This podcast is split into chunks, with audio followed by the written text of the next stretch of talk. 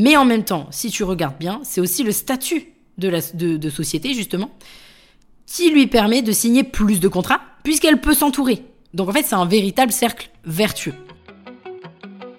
Bienvenue sur Vision, le podcast qui parle business, entrepreneuriat, mindset et développement. Je suis Pauline Sarda, entrepreneur depuis 2018. Mon objectif est de te faire comprendre qu'à partir du moment où tu prends tes responsabilités, tout est possible. Mais c'est seulement si tu te mets en action, et justement, c'est ma spécialité. Alors si tu veux construire et développer ton business tout en restant focus sur l'essentiel, tu es au bon endroit. Save the date pour un rendez-vous par semaine, seul au micro ou accompagné d'un ou plusieurs invités. On démarre maintenant avec l'épisode du jour. Quand passer de la micro-entreprise à la société? Ça, c'est une grande question que beaucoup de nos clients se posent à savoir, et ça va sûrement te parler. Soit tu es en micro-entreprise et tu commences à te poser la question de passer en société, soit tu es déjà en société depuis le début de ton activité, et dans ce cas, la question se pose pas, mais il y a quand même d'autres questions que tu te poses peut-être qui sont des marqueurs de ta croissance et de l'évolution de ton business, soit tu viens tout juste de passer de la micro à la société. Et sur cet épisode, je vais aborder avec toi justement cette question, mais en tout cas un maximum sous le prisme avant tout stratégique de ton entreprise. Parce que, un, je ne suis pas expert comptable, deux, je ne suis pas juriste ni une spécialiste de l'imposition, euh, etc., de la fiscalité, etc. Et trois, oui, on ne passe pas seulement en société pour une affaire d'impôt, parce qu'en fait, on entend beaucoup trop souvent ça.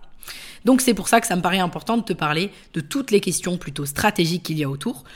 Et c'est assez peu abordé sous cet angle, alors que justement cette question de stratégie business, d'orientation business, elle devrait se poser quand on se pose, justement, quand on réfléchit à se dire, ok, est-ce que je vais passer en société?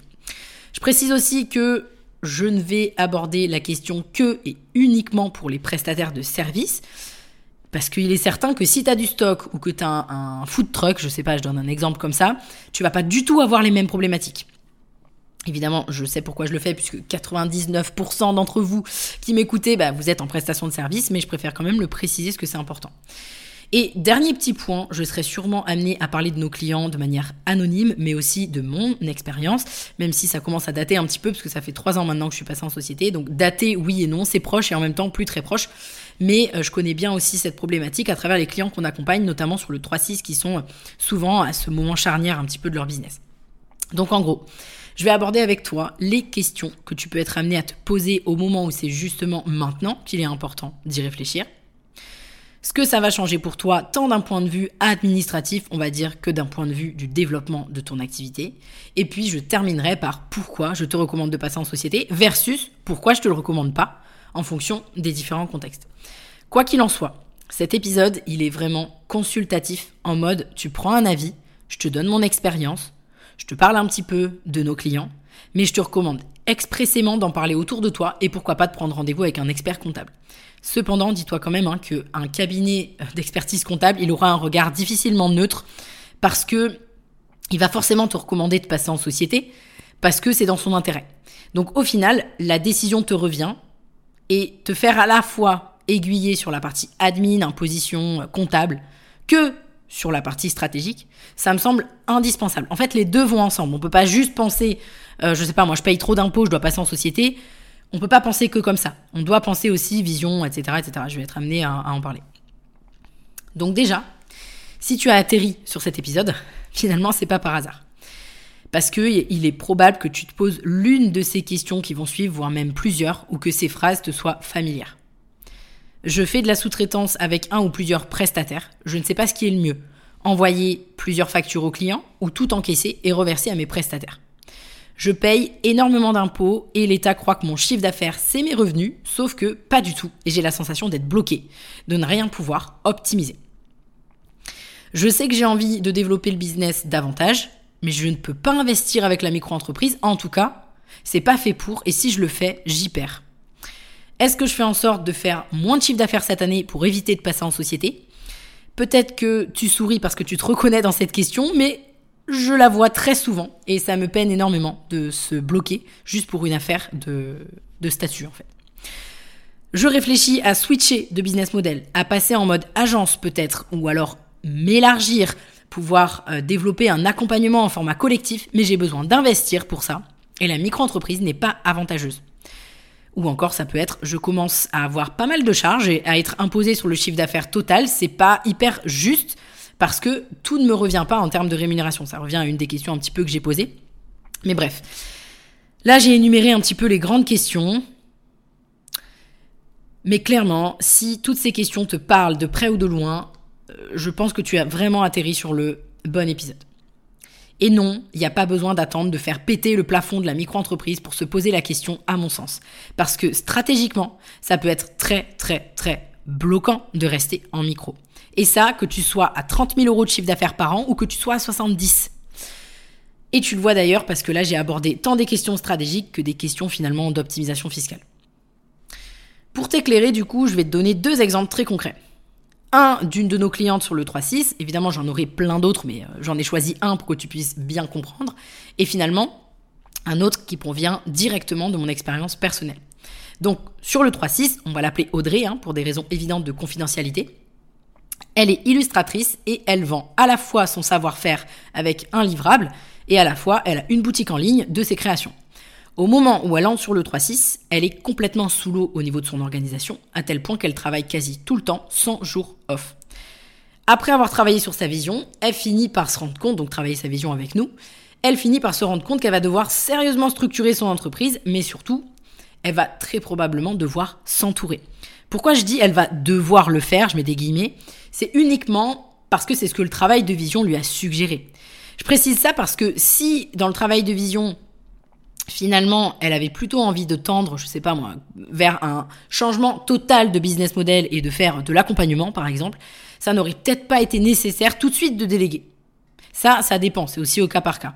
En travaillant avec elle, donc du coup sur sa vision, son plan d'action et les axes d'optimisation tant stratégiques que structurels, elle fait le choix de commencer à sous-traiter une partie du process de création. Sauf qu'étant en micro-entreprise, la question de la facturation et de l'optimisation s'est très très très rapidement posée. Concrètement, elle avait trois choix à ce moment-là. Soit elle facture la globalité de sa prestation et reverse la part à la personne qui travaille avec elle, mais elle perd beaucoup d'argent dans l'opération parce qu'elle paye des cotisations sociales, elle, sur le global et non uniquement sur sa part, mais c'est quand même bien plus simple vis-à-vis du client de fonctionner comme ça. Soit elle facture sa partie et l'autre personne avec qui elle travaille facture également la sienne. Plus difficile à faire comprendre à un prospect parce que ça réduit euh, quand même les chances d'avoir le deal. Personnellement, ça m'est déjà arrivé de travailler comme ça avec des groupes de freelance ou avec des freelances qui travaillent ensemble. Mais quand on n'a pas l'habitude, ça peut paraître plus complexe pour le client. Donc ça dépend aussi des cibles. Si tu as une cible qui est en mesure de comprendre, d'entendre que vous allez travailler à deux ou à trois et que vous allez envoyer trois factures, ok, why not? Mais ça dépend quand même de la cible. Et surtout, tu vas pas pouvoir le faire euh, pendant une, une éternité. Tu peux le faire pour tester, mais il y a un moment donné où il faut se poser les bonnes questions. Soit, et si et seulement si c'est récurrent, tu passes en société. Tu factures la globalité et payes la part à son prestataire sans perdre de l'argent au passage. Alors bien entendu en dehors de la marge hein, qui est quand même réduite, mais là on n'est plus du tout sur la question du statut, on est davantage sur une question de business model et de rentabilité. Sujet bien entendu qu'on a abordé avec Audrey sur le 3.6 pour effectuer ce changement, mais là c'est pas la question. Résultat, la question est vite répondue, comme on dit, Audrey est passée en société pour pouvoir optimiser son chiffre d'affaires et les charges, faire grandir le business en sous-traitant à une équipe, et puis finalement elle a aussi gagné en légitimité auprès de ses clients.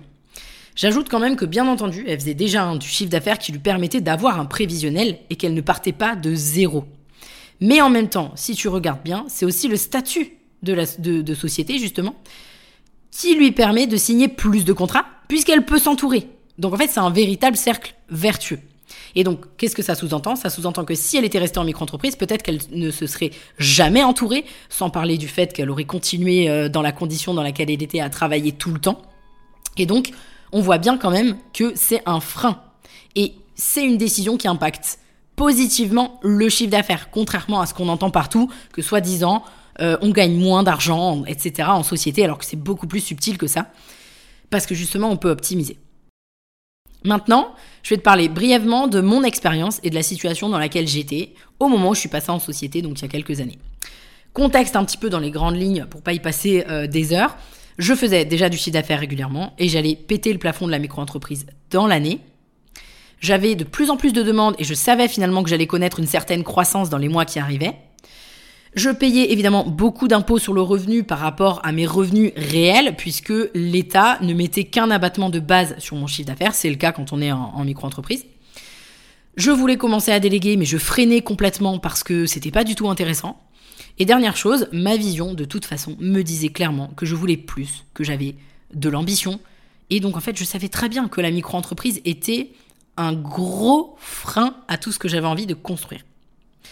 Au niveau des questions que je me posais à ce moment-là, parce que ça me semble important à notifier, je me demandais comment faire grandir mon entreprise sans y passer ma vie, comment pallier la demande si je garde le même business model, comment optimiser mes revenus et avoir une meilleure maîtrise sur le pilotage de mon entreprise, comment investir, commencer à déléguer tout en restant rentable en micro-entreprise.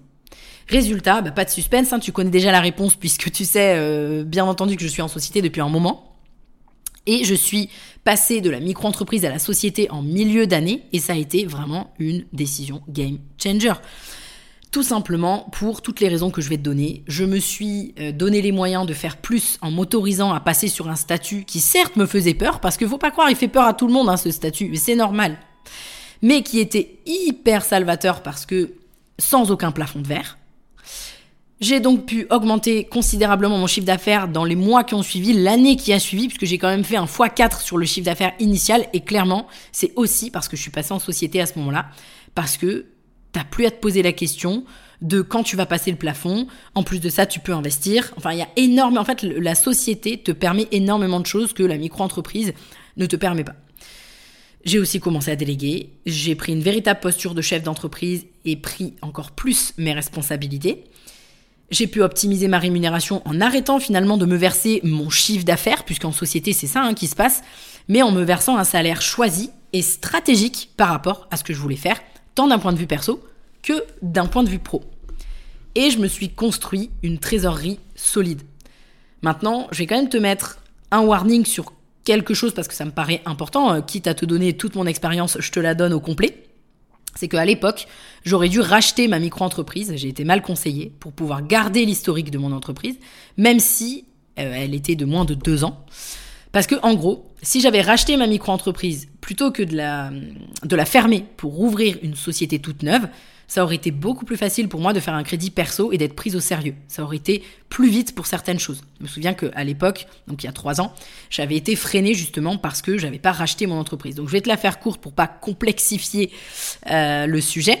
Si j'avais racheté ma micro-entreprise, j'aurais eu deux ans d'ancienneté de boîte, alors qu'en ne la rachetant pas, pour la, euh, pour la société, c'est comme si je partais de zéro au niveau de mon historique, si tu veux. Donc en gros, dès que j'ai voulu euh, faire un crédit perso, euh, investir dans l'immobilier, etc., j'ai été freiné par cette décision. Donc important de bien te renseigner aussi là-dessus, euh, c'est vraiment très très important. Donc maintenant que tu sais tout ça, ce que ça va changer pour toi si tu passes en société? Déjà, tu vas pouvoir investir davantage et donc donner beaucoup plus de chance à ton entreprise de se développer et de péter les plafonds de verre. Tu peux déduire des charges et baisser ton imposition parce que tu as la main mise sur beaucoup de choses. Tu peux décider de combien tu te rémunères et donc de quel pourcentage tu es prêt euh, ou prête à payer à l'État pour cette rémunération et non plus être imposé finalement sur le, sur le, le paiement de tes charges sociales sur ton chiffre d'affaires global. Parce que quand tu es en micro-entreprise, si tu gagnes 5 000, 6 000 ou 7 000 euros par mois de chiffre d'affaires, tu vas payer tes 20 ou 22 sur le 7000. Alors que si tu es en société, tu vas les payer sur peut-être si tu veux te rémunérer euh, 2500 euros, tu vas payer 44%, enfin, ou 45%, enfin bon, peu importe, mais grosso modo un SARL sur les 2005, ou en SAS, tu vas payer 80% dessus. Mais c'est toi qui choisis ça. Donc euh, c'est quand même pas du tout la même chose. Tu peux aussi te construire une véritable trésorerie qui va soutenir ton entreprise, tes projets et ta vie, parce qu'en micro-entreprise, c'est pas réellement hein, une trésorerie. Tu peux construire une véritable entité différente de toi. Tout est plus fluide et plus facile quand tu es en société, hein, si c'est ton ambition de te détacher en fait de l'image euh, de ton entreprise. Tu es davantage pris au sérieux par les clients, mais aussi par la société de manière générale. Plus facile de faire un crédit, qu'il soit pro ou perso, plus facile de louer un appartement, etc. etc. Et aussi au niveau mindset, ça va tout changer parce que tu n'auras plus de plafond de verre limitant au niveau du chiffre d'affaires. Donc inconsciemment, tu vas investir plus, avoir de plus gros résultats et ça va t'obliger à prendre une véritable posture de chef d'entreprise. Donc oui, ça change tout aussi au niveau mindset. Donc maintenant, finalement, à quel moment je te recommande de passer en société versus je te recommande pas, je reprécise encore une fois parce que c'est très très très important. Gros disclaimer, je ne suis pas expert comptable. Par contre, je peux conseiller évidemment sur la partie stratégique, mais pour moi, on ne peut pas prendre euh, en considération que, comme je le disais au début de l'épisode, que la partie admin euh, ou chiffre d'affaires sans prendre en compte euh, la stratégie de l'entreprise, la vision de l'entreprise, et inversement quand on veut passer en société. Les deux sont importants. Donc en gros, je te recommande de passer en société si tu as besoin de pouvoir déléguer à court ou moyen terme. Tu as de l'ambition, tu le sais, et tu veux faire grandir ton entreprise bien au-delà du seuil de la micro-entreprise. Tu fais déjà aussi un certain euh, chiffre d'affaires annuel, j'aurais tendance à dire entre 4000 et 5000 euros par mois mini lycée sur l'année. Et je parle bien lycée sur l'année, ce qui ne veut pas dire que c'est forcément régulier, mais en tout cas, il y a du chiffre qui rentre déjà. Mais ça dépend quand même de pas mal de choses, donc apprendre avec des pincettes ce que je dis là. C'est pas, comme je le disais depuis tout à l'heure, ce n'est pas qu'une histoire de, de, de chiffre d'affaires. Évidemment, si tu vas passer le seuil de la micro, je te recommande de passer en société rapidement parce que tu as la possibilité de ne pas passer de suite en société. Alors je connais pas bien la législation, pour ça je préfère te recommander la micro by Flo ou Sarah la juriste. Euh, je vais te mettre euh, en description euh, tout ça de l'épisode. Ce sont des gens qui sont bien plus calés cette partie-là que moi, qui pourront te dire plus de détails avec précision. Mais déjà, dès que tu es à plus 50K annuel, selon moi, tu perds de l'argent au niveau imposition, même si t'as pas beaucoup de charges. Vraiment, même si tu en as très peu. Donc en gros, pour que tu comprennes, si tu es en micro, tu vas payer un peu plus de 20% de charges sociales plus tes impôts sur ton chiffre d'affaires. C'est pas exactement ça, hein, mais euh, c'est pour vulgariser. Alors que si tu es en société, tu vas payer tes charges sociales sur le salaire que tu te verses, donc en SARL 45% et 2000 euros euh, sur 2000 euh, euros par exemple, et en SAS 80%. Alors certes, ça paraît énorme, c'est sûr, 45%, 80%, etc. Ça peut faire peur, etc. Mais en fait, c'est toi qui l'optimise, comme j'ai déjà dit. Donc c'est vraiment hyper important. Et je ne te recommande pas de passer en société en revanche si tu n'as pas encore un chiffre d'affaires stable. Autrement dit, t'as pas encore fait de deuxième année peut-être avec du chiffre. C'est trop, c'est trop instable. Alors après, il y a stable et stable parce que la santé d'une entreprise, elle se fait et le bénéfice, etc., se fait sur une année. Parce que ça aussi, il faut sortir un peu de l'image mensuelle, où on a souvent l'habitude d'être dans ce schéma de, de salarié, en fait, finalement. Mais une entreprise, elle se construit sur l'année. Donc là, je parle vraiment de chiffre d'affaires stable sur l'année. Parce que oui, il y a forcément des mois où tu fais moins, etc. Même si euh, l'objectif, c'est d'être régulier, de mettre de la prédictibilité. C'est pour ça hein, qu'on a créé le 3-6 notamment. Ensuite, tu fais moins euh, de 25 000 euros de chiffre d'affaires par an et tu n'as pas de charge ou très peu et tu comptes pas déléguer maintenant. Là, pour le coup, bah non, en fait, il n'y a pas de raison. Tu peux rester en micro-entreprise, te développer de cette façon-là. Et puis le moment où ça sera bah, euh, le moment, justement, bah, tu pourras passer en, société. Euh, peut-être aussi tu veux rester full indé et pour l'instant tu fais pas plus de 70 à 80 k euh, et t'as pas énormément de charges etc. Je pense que grosso modo, tu as compris. Donc, je te recommande pas si tu n'as pas un chiffre stable sur l'année, tu fais moins de 25 000 euros par an et en plus, tu as très peu de charges, tu veux pas forcément déléguer. Et en plus, ou alors, tu peux, euh, tu veux, pardon, rester full indé. Là, clairement, pour le coup, je vois pas trop l'intérêt à la limite de, passer en société. Après, il est probable que tu m'écoutes là et que tu sois déjà en société, mais que tu te retrouves dans euh, justement le je ne te recommande pas si. Là, c'est probable que tu es ouvert euh, ta société parce que tu as des droits au chômage et que tout le chiffre d'affaires que tu fais, tu le stockes sur la trésor. Et là, c'est encore autre chose parce qu'il y a aussi, euh, y a aussi ça qui est possible et peut-être que tu te reconnais. De toute façon, tu l'as vu, il y a tellement de contextes différents que c'est assez difficile de faire des généralités. Pourquoi? Bah, Pour la simple et bonne raison que ça dépend de ta vision, mais aussi de ton starter pack finalement. Avec quoi tu pars, ce que tu veux faire, ce que tu vas faire. C'est aussi pour ça que je voulais faire cet épisode parce qu'on entend trop souvent parler du seuil de TVA, du seuil euh, de la micro-entreprise, alors qu'encore une fois, la décision, elle est beaucoup plus large que ça. Donc selon moi, il y a pas mal de questions en une à te poser et ça va complètement euh, pouvoir faire office de conclusion. Voilà la question, enfin là où les questions que j'ai envie de te poser. Que te dit ta vision? Est-ce que tu as envie de grandir? Est-ce que tu as envie de passer peut-être en mode agence? Ou de passer sur un accompagnement plus global et accueillir beaucoup plus de clients? Est-ce que tu veux rester solo? Est-ce que tu as besoin d'investir? Est-ce que tu veux investir? Etc. Toutes ces questions, il faut absolument se les poser. Et dernière chose, assure-toi surtout que la micro ne soit pas un frein. Soit parce que tu as peur du changement et donc tu n'envisages pas le passage en société parce que tu as peur des responsabilités, soit parce que tu te freines à cause des plafonds, soit celui de la TVA, soit le plafond euh, tout court, soit parce que tu t'empêches d'investir. Si l'un de ces trois points te parle, je t'encourage vraiment à en parler à quelqu'un pour t'aider à dépasser ça, parce que c'est vraiment trop dommage de passer à côté de plus grand juste parce que tu es en flip. C'est légitime d'avoir peur, mais c'est dommage de passer à côté parce que tu flippes. Et donc ça, c'est vraiment des choses qu'on voit énormément avec les membres du 3-6 parce que cette question, on a grosso modo à peu près 50, on va dire 50-50, 50%, euh, d'entrepreneurs qui rentrent sur le 3-6 qui sont en société et 50% qui sont en micro, mais qui sont quand même dans les questions que, je viens de donner. Et donc oui, la partie peur, mindset, elle est très présente et c'est normal parce que c'est un changement, c'est nouveau. Mais il faut vraiment pas hésiter à te faire accompagner là-dessus parce que c'est vraiment dommage de passer à côté euh, de ton ambition, de ta vision, juste pour une histoire euh, finalement de, peur de, changer de statut. En tout cas, n'hésite pas à venir m'en toucher deux mots sur Instagram, je me ferai vraiment un plaisir d'en parler avec toi. Tu peux me retrouver sur pauline.irl. J'espère vraiment que cet épisode t'aidera à y voir un petit peu plus clair et puis à te poser les bonnes questions. Je te dis à très vite. Bye bye.